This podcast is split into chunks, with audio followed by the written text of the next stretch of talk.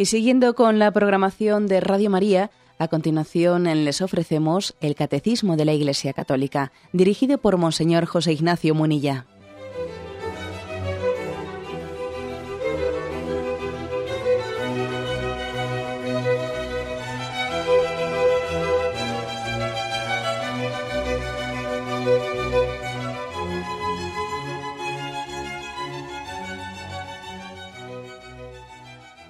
Un cordial saludo a todos los oyentes de Radio María. Un día más, por la gracia del Señor, proseguimos el comentario del Catecismo de nuestra Madre la Iglesia.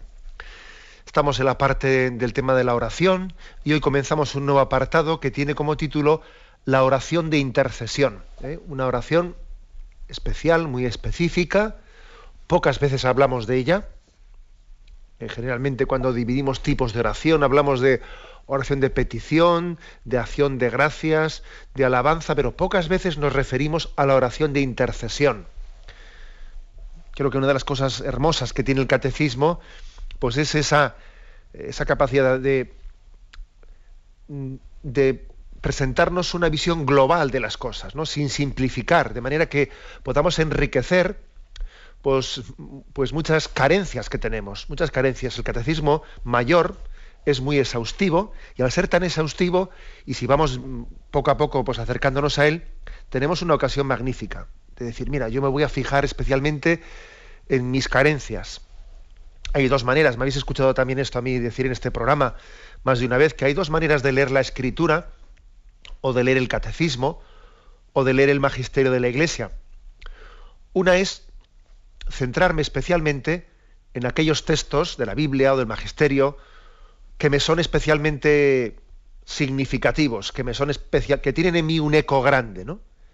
Me centro en ese pasaje evangélico, en él me siento muy identificado. Es un pasaje que confirma pues determinadas intuiciones que, que yo tengo dentro de mí. Y bueno, es una manera muy hermosa de acercarse a los evangelios, al magisterio, etcétera. Pero tiene sus carencias. Hay otra manera también. Y la otra manera es acercarse al magisterio, a la Sagrada Escritura, fijándose especialmente en aquellos pasajes que me dicen menos que otros, que me dicen menos. Porque el hecho de que me resulten menos significativos quiere decir que yo tengo una carencia. Porque igual de palabra de Dios es este texto que el otro. Y porque un texto me, me identifique más con él, no por eso es más palabra de Dios. Igualmente es palabra de Dios el otro texto que me dice poco. Y digo que el segundo método muy importante de complementar con el primero es el de fijarse especialmente en los textos que me dicen poco o que no me identifico con ellos porque ahí hay una carencia y me voy a centrar especialmente en esto.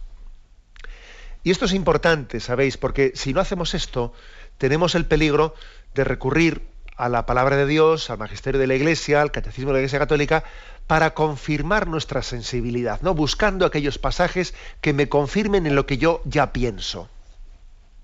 Claro, eso es una, un peligro tremendo, ¿no? Yo no me acerco a la fuente de la revelación, no me acerco a la predicación de la iglesia para que me confirme lo que yo pienso, sino me acerco abierto a ver qué es lo que Dios quiere mostrarme.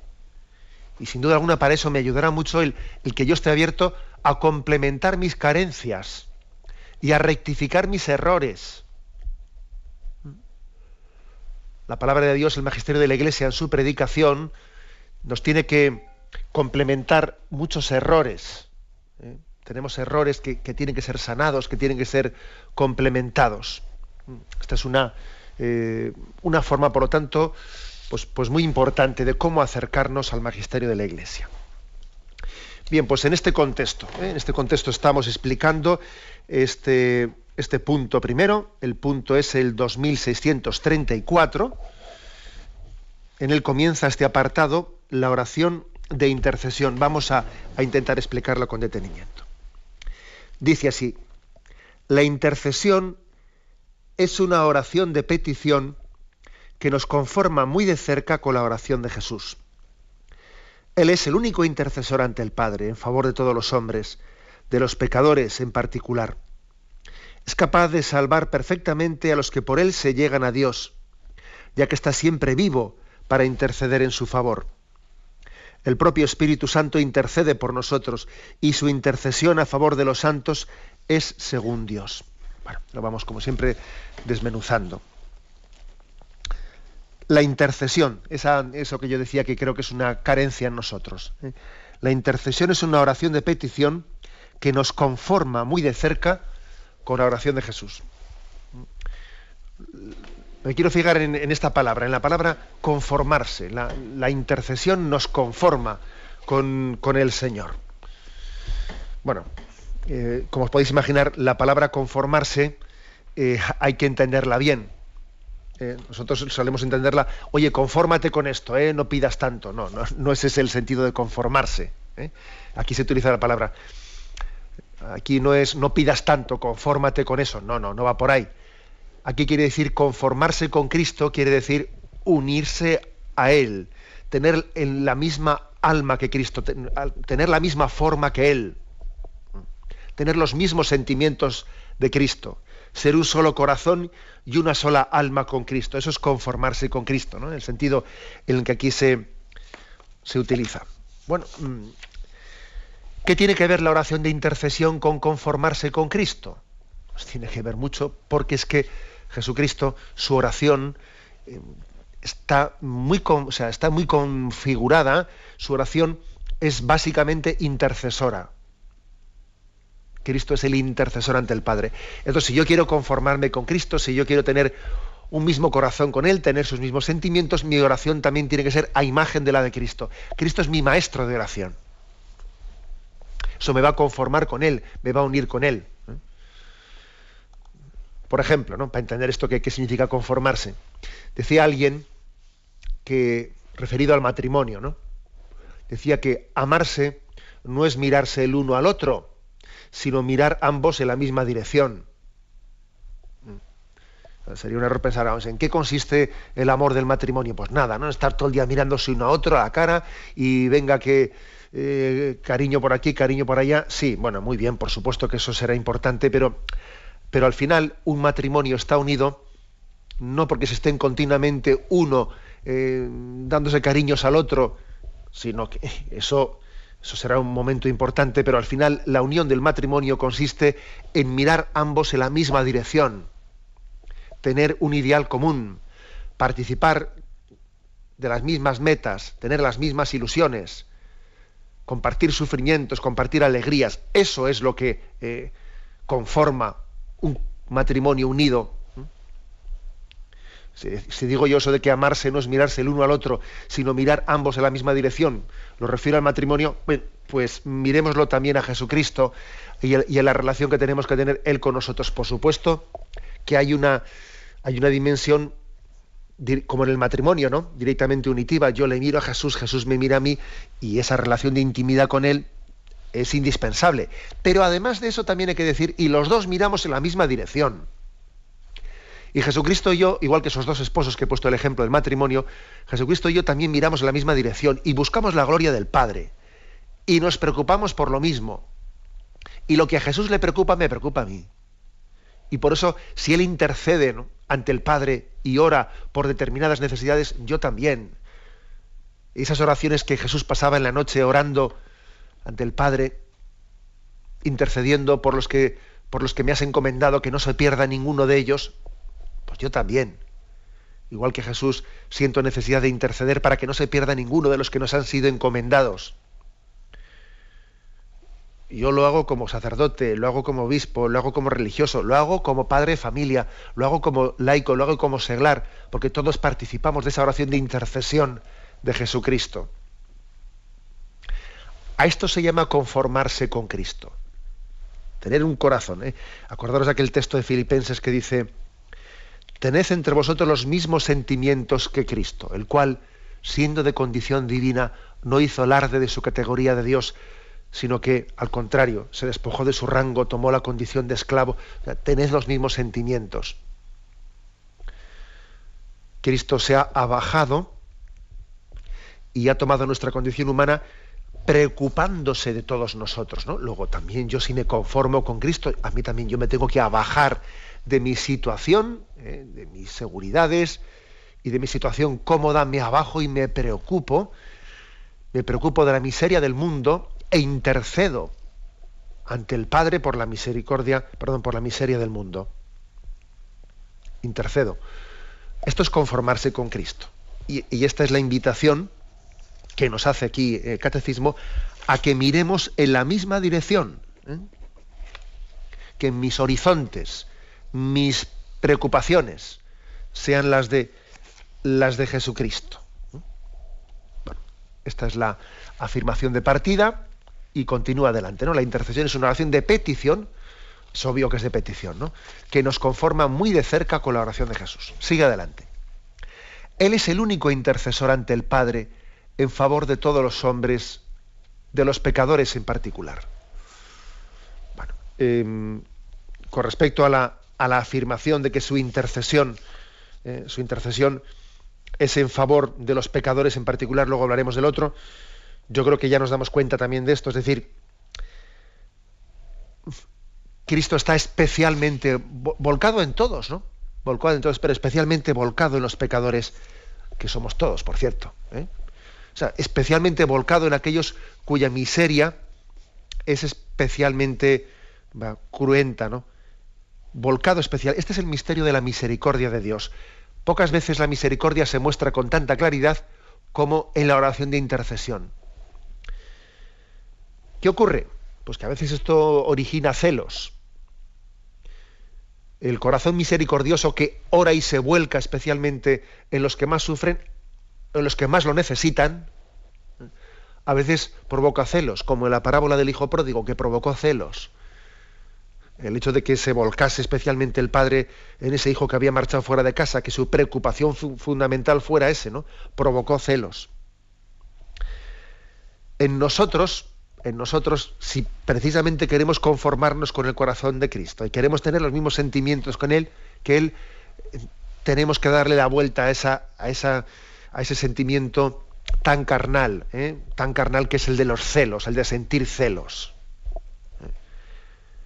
Tenemos que cambiar eso de sentir celos por tener celo por la gloria de Dios, que es distinto. ¿eh? En vez de sentir celos, ¿no? Porque, porque veamos que pues que Cristo, que la Iglesia, que la gracia de Dios se vuelca especialmente y se preocupa especialmente de los más pecadores, en vez de sentir celos por eso, todo lo contrario, ¿no? Participando de la misericordia de Dios, nos volcamos, o sea, nos volcamos en ello y tenemos celo por buscar especialmente a los más alejados. me lo habéis escuchado en más de una ocasión, pero parece una tontería, ¿no? Pero de, los celos al celo, al celo por la gloria de Dios, pues parecerá un juego de palabras, ¿verdad? Pero hay una diferencia tan grande, tan grande, ¿no? A la hora de eso, es que cambia tu corazón, cambia tu psicología, cambia tu manera de afrontar la vida, cambia tus horizontes totalmente. ¿eh? El que una persona esté configurada en su, en su existencia por los celos, Está siempre, ay, a este le, han, hecho más caso que a mí. No se han fijado en mí. Fíjate cómo he ido primero a saludarle al otro, ¿no? Está siempre en eso, ¿no? Siempre en una psicología atormentada, madre mía, porque quien es celoso es que tiene una psicología atormentada. En vez de estar configurado por eso, el quien, quien tiene su corazón configurado por el celo, es decir, por el deseo de que el bien de Dios llegue a todos, y especialmente a aquellos que más alejados están y más lo necesitan por, el, por un deseo de que el bien de Dios, la gracia de Dios se derrame abundantemente, ¿no? No cicateramente, no diciendo, no, a ti no te corresponde tanto. No, no, déjate. ¿eh? Con una forma generosa de desear el bien para todo el mundo. El hecho de que tú tengas ese celo, en vez de tener esa otra esquema de celos que es atormentada, es que cambia tu vida, es que cambia tu existencia. Cambia tu existencia. Así como que creo, eh, como digo que quien está configurado por los celos es un alma atormentada, atormentada, que está siempre viendo desprecios, siempre, eh, eh, no sé, está siempre viendo carencias y siempre sintiéndose la víctima de todo, sintiéndose eh, un alma siempre en queja y siempre en pena.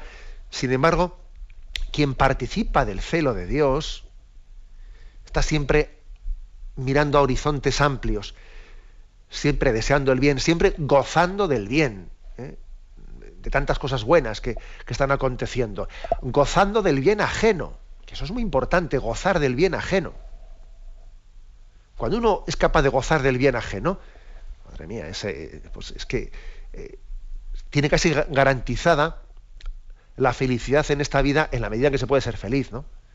Ahora, cuando uno resulta que el bien ajeno a él le hace sombra y necesita estar cerca de alguien, eh, pues que no, que, que lo lleve peor que él, para así sentirse un poco mejor, madre mía, mal asunto. Luego esta oración de intercesión es que es muy sanadora.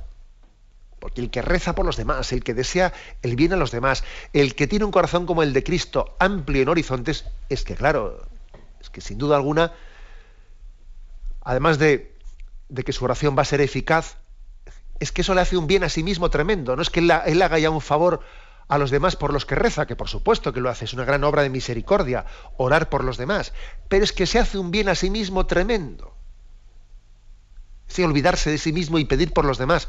Pero si eso es sanador, Dios mío, si eso es el principio de la felicidad.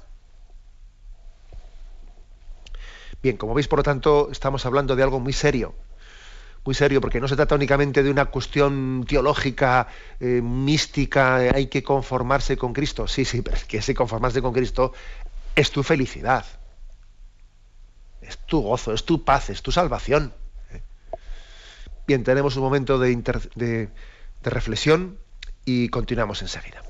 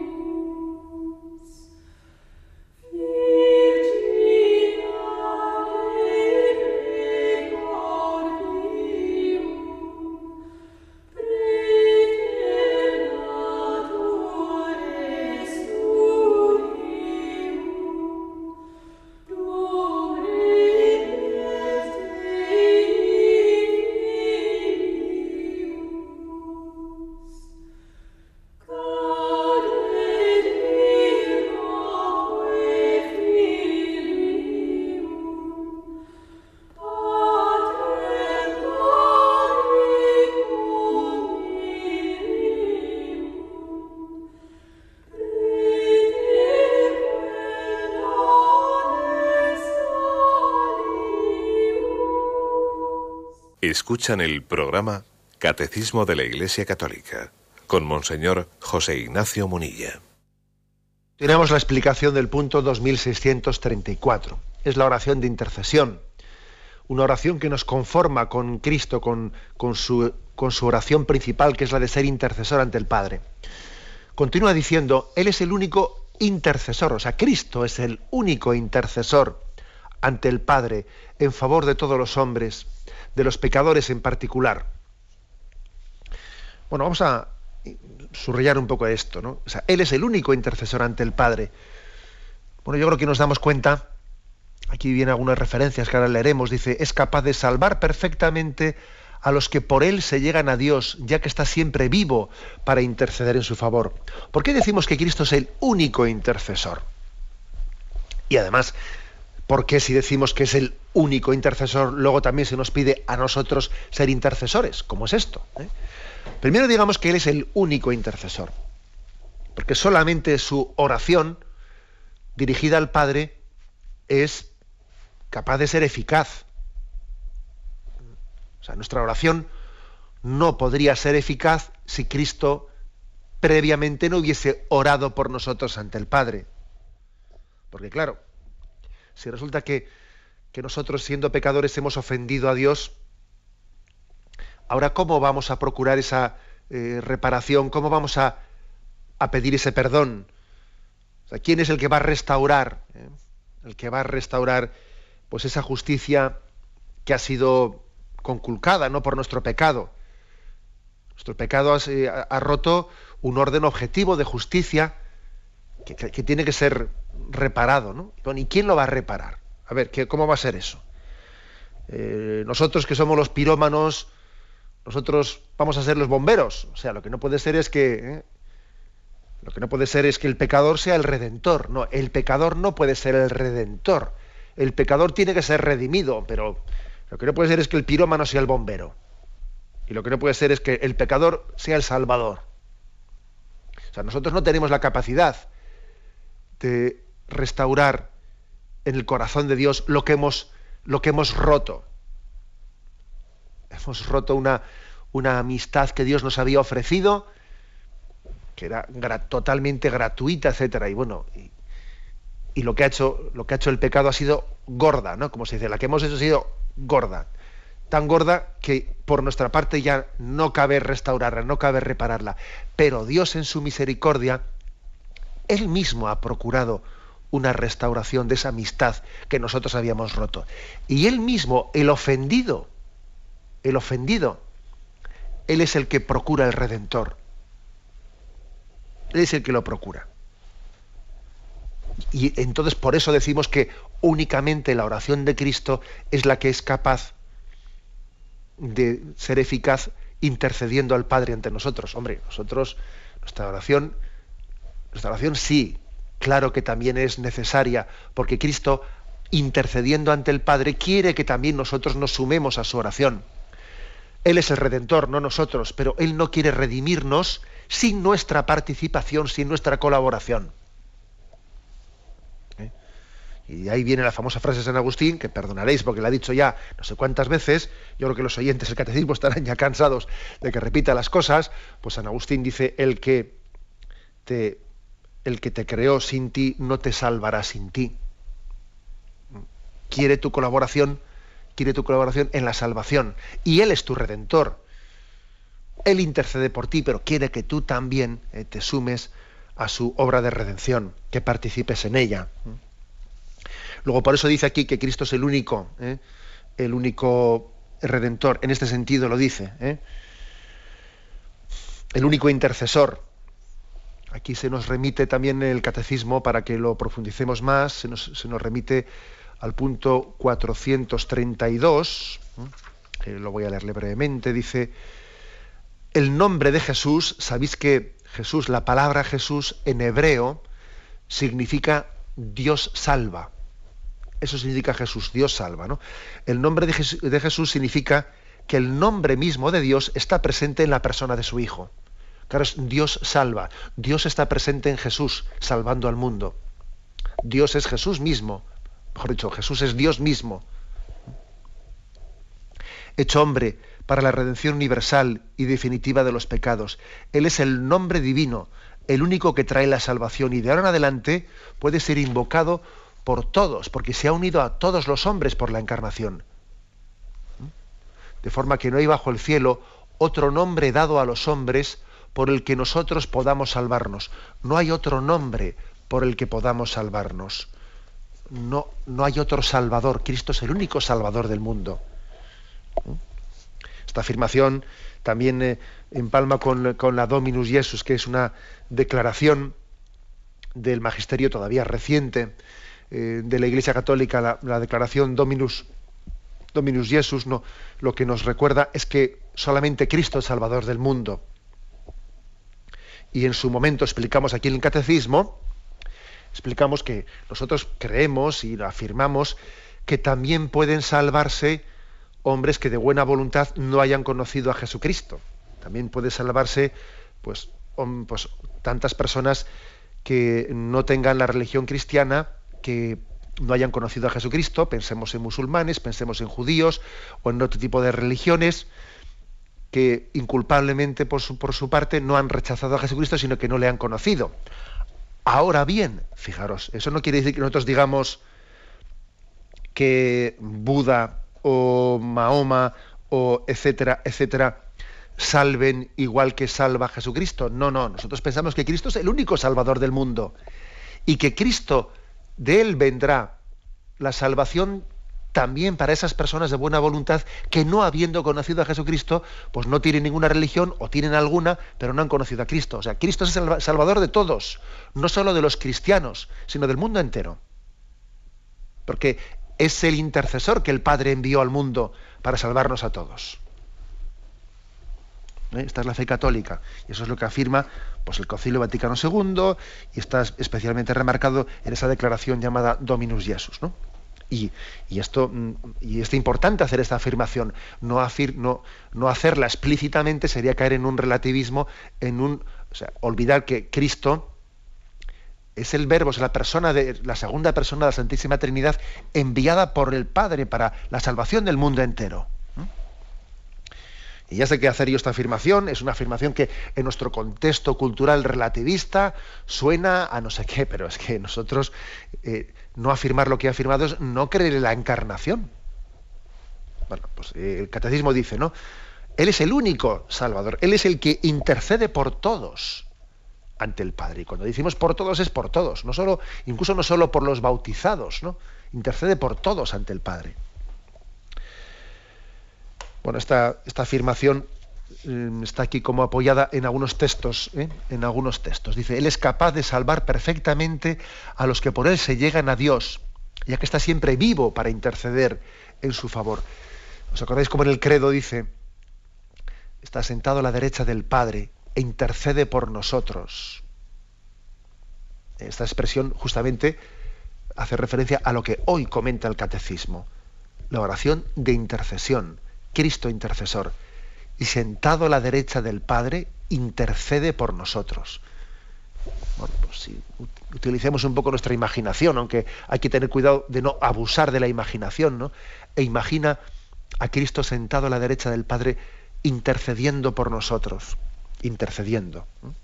Esa es la, mm, dice aquí, el propio el propio Espíritu Santo intercede por nosotros y su intercesión a favor de los santos es según Dios. La misma intercesión de Cristo la prolonga el Espíritu Santo que intercede por nosotros. Cristo es el intercesor, también el Espíritu Santo intercede por nosotros y nos enseña a interceder, porque el Espíritu Santo nos enseña a orar. Bien, eh, esto es un misterio, eh, es un misterio y cuando hablamos de Dios siempre hay que hablar con mucha humildad, pero me permito hacer una pequeña una pequeña matización para intentar entender un poco mejor este misterio. Una mala forma de, imaginarnos esto sería, o sea, ¿en qué consiste la intercesión? En que Dios Padre está, mm, no está convencido de que tiene que darnos su misericordia y su perdón y su gracia, y entonces la intercesión consiste en que Cristo es más bueno y el corazón del Padre es, mm, bueno, pues está más cargado de cólera y entonces Cristo tiene que convencerle al Padre de que nos perdone y nos envíe su misericordia. Evidentemente no. Eso sería una caricatura. ¿eh? Sería una caricatura.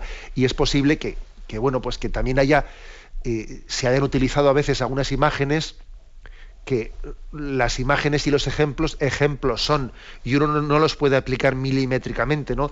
Cuando, por ejemplo, se dicen, se han dicho expresiones como que Cristo eh, intercede ante el Padre para aplacar la ira del Padre eh, hacia la humanidad, hombre, vamos a ver, eh, son formas de hablar que hay que tener mm, pues, mucho cuidado en, en, entenderlas literalmente, porque no es que Cristo tenga mm, más bondad que el Padre, no tiene la misma bondad. Padre, todo lo mío es tuyo y todo lo tuyo es mío, dice Jesucristo en el Evangelio de San Juan. ¿no? Luego no entendamos eso de intercesión ante el Padre como que hay que convencerle porque él había decidido eh, lo contrario y entonces a ver si yo le convenzo de que no castigue al mundo. eso, eso no es así. ¿eh? No es así.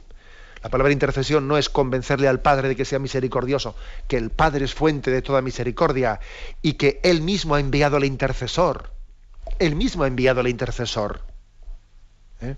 Luego, más bien hay que entender que, como, ya, como nuestro pecado había, ¿eh? había roto una, un orden de justicia, de justicia, y nosotros no podíamos restaurar ese orden de justicia, Dios Padre en su misericordia ha enviado el restaurador, Jesucristo, para que Él intercediendo por nosotros, restaure lo que nosotros seremos incapaces de restaurarlo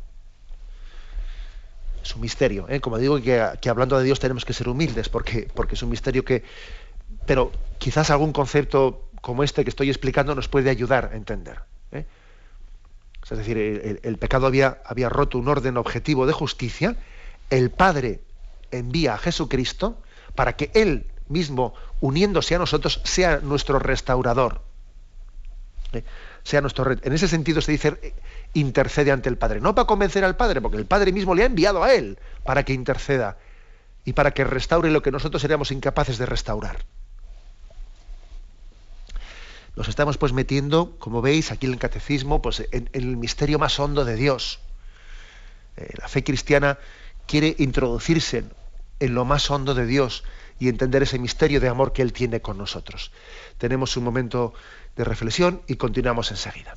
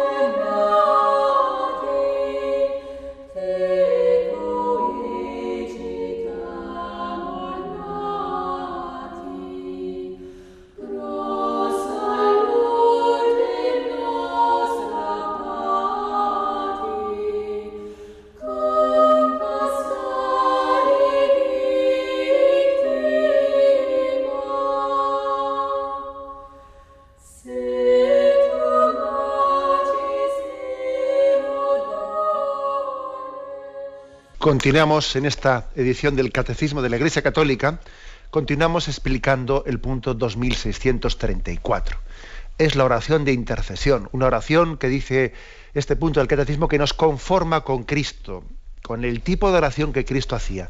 Decíamos en la, en la intervención anterior que amar a Cristo es no únicamente mirarnos él y nosotros, sino mirar ambos en la misma dirección, mirar al Padre, tanto Cristo como nosotros, intercediendo junto con Él, junto con Jesús, mirando al Padre los dos, Jesús y nosotros, por toda la humanidad, compartiendo sus mismos sufrimientos, sus mismas alegrías.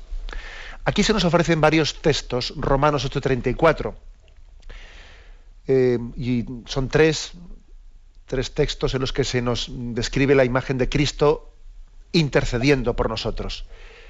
Romanos 8:34 digo, ¿quién condenará? ¿Acaso Cristo Jesús, el que murió, más aún el que resucitó, el que está a la diestra de Dios y que intercede por nosotros? Fijaros que dice, pero ¿cómo, cómo va a condenarnos el que ha dado su vida ha muerto, ha resucitado, ha ascendido a los cielos y está pasando, o sea, y su eternidad, la eternidad de Cristo consiste en, interceder ante el Padre por nosotros. ¿Quién condenará? ¿Eh? Por eso, por eso el catecismo de la Iglesia Católica habla del concepto de que la condenación ciertamente es posible. Cristo nos advierte de ella. ¿Eh? Nos advierte de que el hombre puede autoexcluirse, ¿eh? autoexcluirse de la salvación de Dios, porque puede dramáticamente utilizar su libertad para rechazar la salvación de Dios. Pero claro, como dice San Pablo ¿no? a los romanos, ¿quién condenará? ¿Va a ser Cristo el que nos condene? Y por eso dice, dice el catecismo, es que el hombre es el que se autoexcluye, es el que se autocondena. Aunque después en la Sagrada Escritura pues, eh, nos expresa solemnemente el juicio final en el que Cristo también ratifica esa condena. Pero ojo, eh, eh, esa imagen bíblica es una imagen bíblica que hay que decir que Cristo lo que hace es la condenación, la posibilidad de la condenación no, no es sino la decisión de Dios de respetar nuestra libertad, de autoexcluirnos. Autoexcluirnos. Por tanto, dice, bueno, ¿quién condenará si, si Cristo está intercediendo por ti ante el Padre? Si para Cristo es un dolor que su oración de intercesión se frustre, no, tenga, eh, no tenga la eficacia que, que, Él quiere que tenga. ¿eh? Esa es una, entre comillas, una frustración. Una, estamos hablando de Dios y todos los términos pues, tienen que ser eh, dichos mm, pues, de una manera humilde, analógica, pero ojo, es así, Cristo intercede por nosotros. También intercede por los, por los que han rechazado su salvación, por los que puedan condenarse o por los que vayan a condenarse. Cristo intercede por ellos también. No es Él el que les condena, sino que ellos los que han rechazado libremente, dramáticamente la salvación de Dios.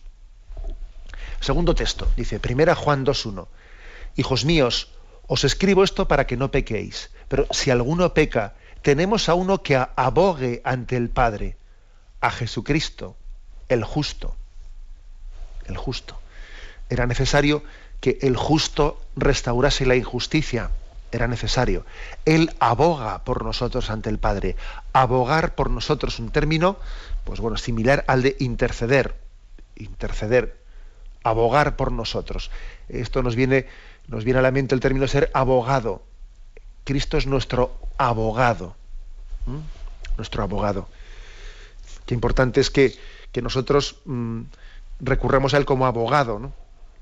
Tiene ahí un texto también San Agustín de esos impactantes que él tiene diciendo que, que quien se confiesa pecador recurre a Jesús como su abogado. Quien niega su pecado, al rechazarle a Jesús como su abogado, se lo encuentra como, como su juez o como su fiscal. ¿eh? Sé tú tu propio fiscal para que Jesús sea tu abogado. No vaya a ser que si tú haces de abogado de ti mismo, él sea tu fiscal. Bueno, eh, con términos no exactamente así, pero con términos similares, San Agustín utiliza esta imagen que es muy hermosa, es muy hermosa. Sé tú tu propio juez. Sé tú, sea, sé tu propio acusador de ti mismo y Cristo será tu defensor, tu abogado. No vaya a ser eh, que por excusarte Él te acusa, Él te acuse. Tú acúsate y Él te excusará. No vaya a ser que si tú te excusas, Él te acuse. Bueno, otra imagen que también nos puede ayudar ¿eh? para entender por qué tenemos que ser humildes y por qué aquí el catecismo ¿eh? nos decía en los puntos anteriores que el primer movimiento de la oración tiene que ser la oración de petición de perdón. ¿Mm? Por lo tanto, Él aboga por nosotros ante el Padre y también nosotros abogamos junto con Cristo ante el Padre por todos nuestros hermanos. Y el último texto que se nos ofrece, 1 Timoteo 2, 5 al 8, dice, porque hay un solo Dios y también un solo mediador entre Dios y los hombres, Cristo Jesús, hombre también, que se entregó a sí mismo como rescate por todos. Este es el testimonio dado en el tiempo oportuno. Y de este testimonio digo la verdad, no miento. Yo he sido constituido heraldo y apóstol, maestro de los gentiles en la fe y en la verdad. Quiero pues que los hombres oren en todo lugar elevando hacia el cielo unas manos piadosas, sin ira ni discusiones. Es muy hermoso, eh, este, este texto, esta imagen de que Cristo es el único mediador entre Dios y los hombres que se entregó como rescate. Entregarse como rescate es otra imagen maravillosa.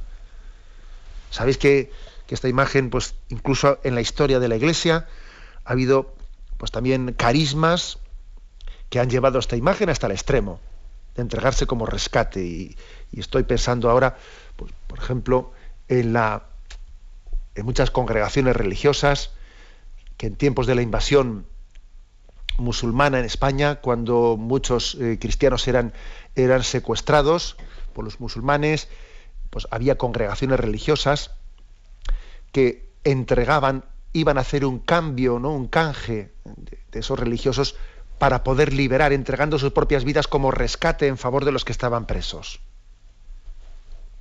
Eh, mercedarios y otras congregaciones religiosas que tuvieron ese, ese carisma de ser rescate, de entregar su vida en rescate por los que estaban cautivos. Bueno, pues esa imagen, esa imagen no, no es sino eh, una, eh, una pequeña aproximación al misterio de Cristo. Quien entrega su vida. Él únicamente es un intercesor. Porque claro, uno podía entender lo de la oración de intercesión, la podría entender pues de una manera, como diría yo, un tanto mm, pues fría.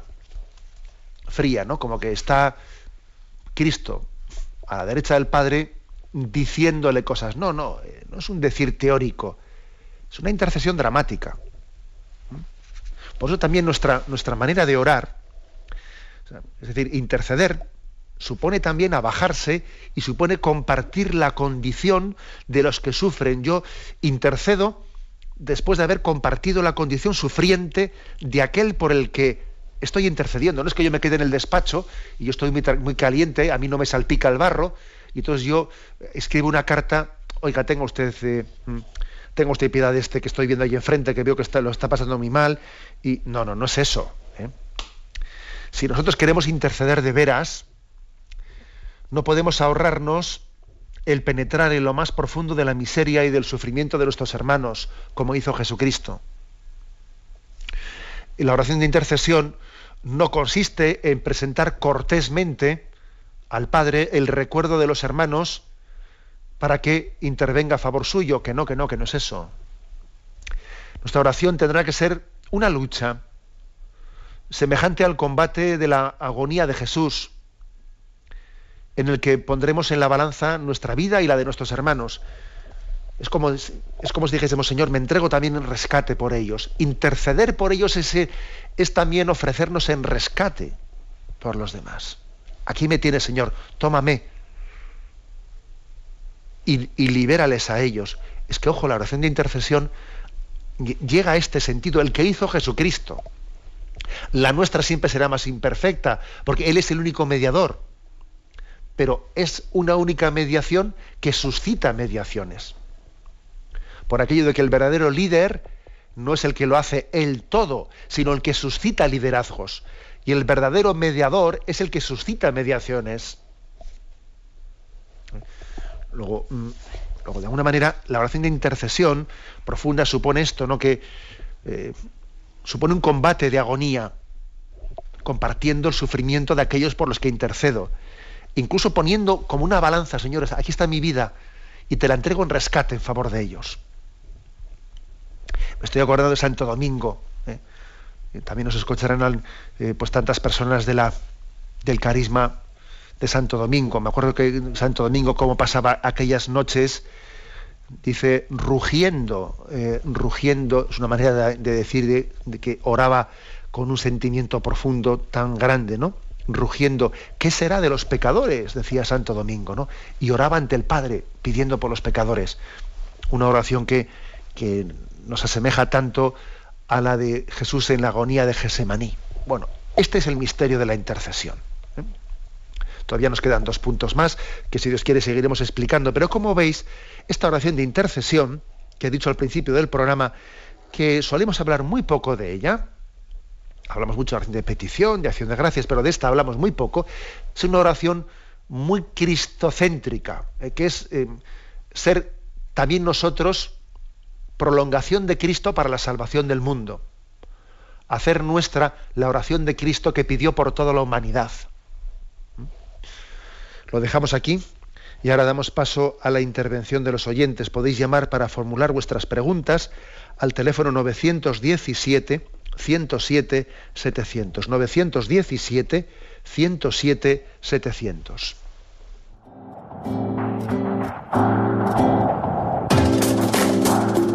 estos voluntarios que dan su tiempo generosamente en el día a día. Cordial saludo a todos los oyentes de Radio María. Un día más, con la gracia del Señor, proseguimos el comentario del Catecismo de nuestra Madre la Iglesia.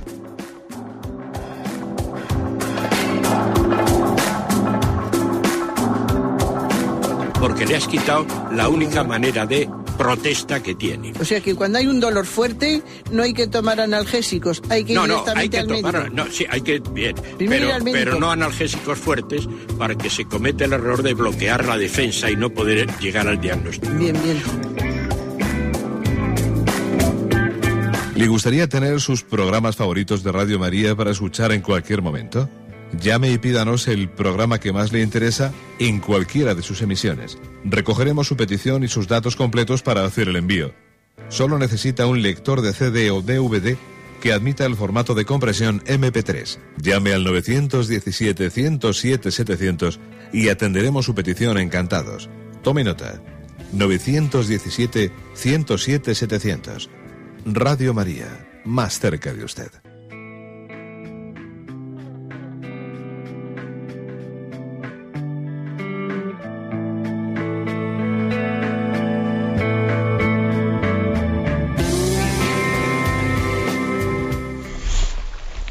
Sí, buenos días. ¿Con quién hablamos? Buenos días. Buenos días, le escuchamos. Eh, mire, padre, em, es que tuve la suerte de... Mm, no sé si a lo mejor se acopla, ve usted que se acopla. Me he venido lejos, no, pero está bien, no, está no bien, lo ha pagado. Tuve la suerte de que un sacerdote me dio una pequeñísima oración que la digo todos los días en la Eucaristía y es que mm, es que con esto se entiende yo creo con muchas cosas en la intercesión y mire eh, es que es muy cortita pero es que digo para que es una experiencia dice Padre Santo por el corazón inmaculado de María os ofrezco a Jesús vuestro Hijo muy amado y me ofrezco a mí mismo en él por él y con él a todas sus intenciones y en nombre de todas las criaturas. Eso en, todas las Eucaristías a mí me ha hecho mucho de, de- de entender qué es lo que la intercesión y, quería compartirlo. Bien, muchísimas gracias. Pues sí, eh, ciertamente esa oración es una oración muy mm, cristocéntrica. Primero, ofrecemos a Cristo al Padre. De hecho, en este momento culmen de la Eucaristía, ¿no? Por Cristo, con Él y en Él, ofrecemos a Cristo al Padre. O sea, nosotros mismos, ¿qué le vamos a ofrecer nosotros? Si, si lo que nosotros podamos ofrecerle, ¿qué le va a aportar a Dios? El auténtico ofrecimiento es el que hizo Cristo. Entonces, digamos, ese ofrecimiento, Padre, te lo volvemos a ofrecer. Y al mismo tiempo, nosotros nos ofrecemos junto con Cristo al Padre. ¿eh? Hacemos de nuestra vida una ofrenda unida a la de Cristo. Esa es la espiritualidad ¿eh? de la Eucaristía misma, ¿eh? de la Eucaristía tomando al corazón inmaculado de María, tomando a María como la patena de esa ofrenda, porque ella ha hecho ofrenda, ¿no? Ha hecho ofrenda de su vida y es como la patena en la que nosotros ofrecemos a Cristo al Padre. Adelante, vamos a pasar a un siguiente oyente. Buenos días. Hola, buenos Sí, días. sí, le escuchamos, adelante. Eh, mire, yo quería hacerle una pregunta sobre la oración, eh, a ver, de todos los días, porque no es yo ex- exclusivamente, que, claro, yo ya soy una persona mayor ahora, pero desde muy joven, pues que descubrí, o Dios me hizo descubrir la oración, y, y ahora, pues yo pienso que será por la edad o mm, por lo que sea, pues que me paso el tiempo y no yo pienso que no hago una oración como antes diríamos de contemplación una oración que parecía a mí me parecía a mí que era agra- agradable a Dios pero tampoco lo sé esto y, y bueno pues muchos días pues me paso ya media hora tres cuartos de bueno el tiempo que yo dedico y digo pues mira señor pues es que mm, no no tengo, no sé, no, no, no, no, no sé rezar, ahora no sé rezar. Y le digo, pues estaré aquí delante de ti y te amaré, yo pienso que tú me amas a mí y, y bueno, pues que, que, que haga lo, pues que se haga la voluntad suya porque me encuentro impotente totalmente y a veces pienso, pues es que, es que tú habrás cambiado o es que no sé, no sé lo que me puede pasar. De acuerdo, muchísimas gracias. Y mire, pues lógicamente siempre será bueno que usted tenga también su acompañamiento espiritual, que también le vaya eh, pues unido quizás al sacramento de la penitencia o, o igual no unido a él, que tenga usted un, un acompañamiento que vaya discerniendo pues mm, cómo, cómo enfocar ¿no? y cómo entender las dificultades que va teniendo usted en su vida de oración. Pero bueno, aunque eh, yo creo que siempre los consejos que se dan aquí no deben, no pueden ni deben de suplir al del director espiritual, acompañante espiritual, yo sí me atrevería a decirle lo siguiente, ¿no? Que me da la impresión de que esa sensación que usted tiene de que antes la oración la hacía bien, porque le, porque le resultaba consoladora, porque tuvo momentos de consolación en su vida, pues, pues que, que, era casi la oración sensiblemente, ¿no? Era para usted una percepción de la misericordia de Dios muy grande. Y ahora el hecho de que tal cosa no, no ocurra no quiere decir que usted esté rezando ahora mal. Y esa impotencia que siente usted, pues bueno, sencillamente tiene que pensar que es, frecuente que a lo largo de nuestra vida de oración el Señor también se oculte en algunos momentos. Se oculte en, en lo que se refiere a, a, cómo Él se manifiesta en nuestra sensibilidad. Y entonces también el Señor quiere que le busquemos en la oscuridad de la fe. El justo vivirá por la fe, dice la Sagrada Escritura. No dice el justo vivirá por el sentimiento que da la fe. No, no dice eso. A veces la fe se percibe incluso sensiblemente, ¿no? Pero otras veces no. Otras veces la fe es, permitidme la expresión, a palo seco. Y es frecuente que la fe tenga momentos en la vida en los que tenga que vivirse en ese desierto, que nos madura mucho, que nos madura. ¿eh?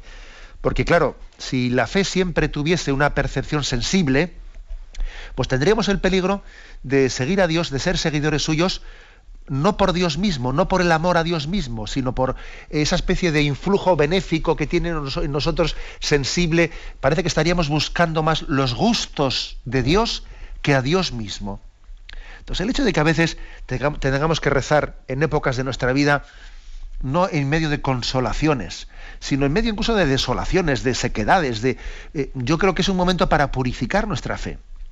Entonces queda claro que en ese momento estamos, estamos dejando patente que nosotros no buscamos los gustos que Dios nos dé. Claro, nos encantaría que nos los diese, porque también, eh, pero ojo, nosotros buscamos a Dios mismo y estamos con Él. Y ese acto de fe que dice usted que hace no la oración, Señor, yo estoy contigo, pero, pero no sé, pues, pues no, no te percibo, no te siento, pero estoy contigo y sé que estás aquí. Esa es una oración madura eso es una oración madura, ¿no? Con lo cual no, no saque usted la conclusión, ni mucho menos de que usted haya retrocedido en su vida de oración. Porque eh, esta situación en la que se encuentra es necesaria para que el Señor vaya purificando en usted el avance en la oración que tiene que llevar en su vida. ¿eh? Damos paso a un siguiente oyente. Buenos días, ¿con quién hablamos? Buenos días. Sí, le escuchamos. Buenos días, monseñor. Mire, oigo la Radio María desde que usted empieza a hablar hasta las 11, que termina el programa del Dios de cada día.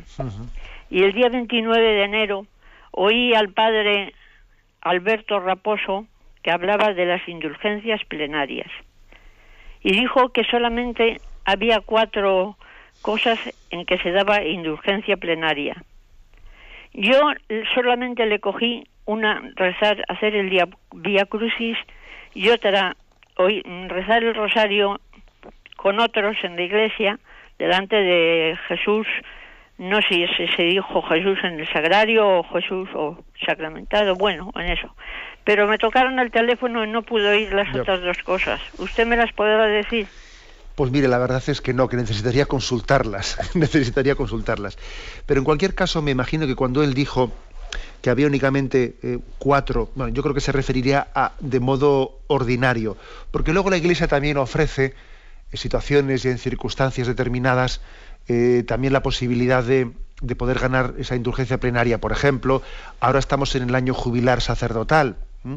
También en el año jubilar sacerdotal la Iglesia ofrece la indulgencia plenaria a los fieles que en determinadas circunstancias eh, pues oren, especialmente los jueves, oren por los, ofrezcan la Eucaristía o la adoración al Santísimo eh, Sacramento por los sacerdotes, eh, recen el rosario por ellos, eh, por las vocaciones, por su santificación. y también luego hay años jubilares, pues de peregrinación, es decir, que también hay circunstancias, pues no digamos ordinarias, sino también eventuales que la Iglesia también ofrece la, poder ganar la indulgencia plenaria de esas, de esas formas, ¿no? También la Iglesia ofrece la indulgencia plenaria cuando se hace los ejercicios espirituales, con motivo de, haberlos realizado, también, también la ofrece. Bien, pero bueno, ya buscaré de una manera más ordenada, más ordenada ese tema para exponerlo en algún momento. Damos paso a una siguiente llamada. Buenos días. Buenos días, monseñor. Sí, Quería preguntarle una cuestión que no entiendo. Si, si Dios es un espíritu eh, puro, infinitamente superior al hombre, ¿cómo es que el pecado puede ofenderle? Vamos a ver, pues la pregunta es importante y la, respuesta tiene que, tiene que entrar en lo que supone el amor. Es decir, si Dios puede amarnos, si Dios ha querido amarnos, ha querido libremente tener una relación de amistad con nosotros, claro, si nos ama, si nos quiere, claro, entonces a Él le importa nuestra respuesta de amor. Y, por lo tanto, si podemos ser amados por Dios y podemos devolverle nuestro amor, también podemos ofenderle. Es decir, Dios ha, decidido libremente el, amarnos y el amar supone un riesgo. Esto es como, hay gente que no se casa, hay gente que decide no amar para así no sufrir. Dice, quita, mira, es que te buscas, eh, mira, te, casas con una persona, pones en ella todas tus, ilusiones, luego te, te decepciona y te sientes frustrado toda tu vida porque la persona a la que quisiste amar no te correspondió. Casi mejor no amar, casi mejor no casarse y nada, mejor ir de conquistas de fin de semana y pasar de tener un amor, eh, pues un amor sincero. Eso que ocurre, que por desgracia puede llegar a ocurrir, también eh, proyectémoslo con Dios. Y Dios no ha decidido tal cosa, ¿no? Dios, Dios se ha arriesgado a amar, con todas las consecuencias, sabiendo que, que al amar va a sufrir, que va a ser sensible a nuestra respuesta de amor. ¿eh? Bien, tenemos el tiempo cumplido. Me despido con la bendición de Dios Todopoderoso, Padre, Hijo y Espíritu Santo. Alabado sea Jesucristo.